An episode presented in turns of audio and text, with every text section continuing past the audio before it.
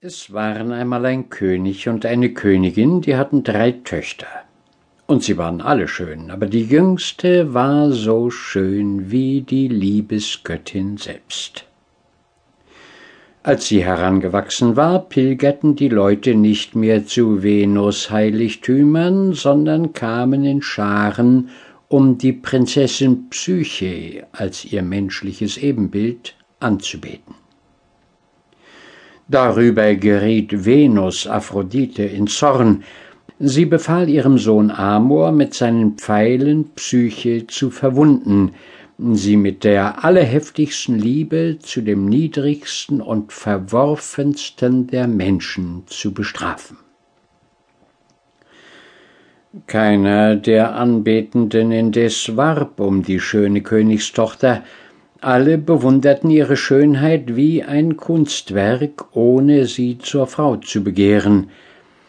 Psyches Vater befragte das Orakel des Apoll in Milet, wie er einen Gemahl für seine Tochter erhalten könnte, und erhielt die Antwort Stelle die Tochter zur Hochzeit wie zur Leiche geschmücket, auf des erhabensten Bergs felsigen Gipfel dahin, ihr ist von sterblichem Stamm kein Ehegenosse bestimmet, sondern ein Ungeheuer, falsch, grausam wie Ottergezücht, hoch erhebt sich's auf Schwingen noch über den Äther, allmächtig waltet's mit Feuer und Strahl über die zitternde Welt.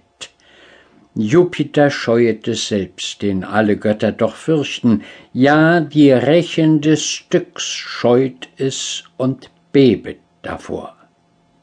Voller Entsetzen und Trauer befolgten die Eltern das Gebot des Orakels, und die arme Psyche wurde als Braut geschmückt im Zuge trauernder Menschen auf den hohen Fels geführt und dort allein gelassen. Bitterlich weinend erwartete sie ihr Schicksal. Da ward sie mit einem Mal von einem sanften Wind emporgehoben und dann in das Tal unterhalb des Berges getragen und sanft aufs Gras gelegt.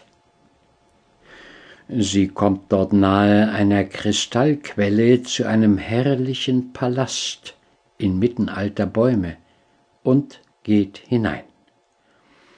Niemand ist zu sehen, aber die Gemächer sind so prächtig eingerichtet, wie sie es noch nie gesehen hat.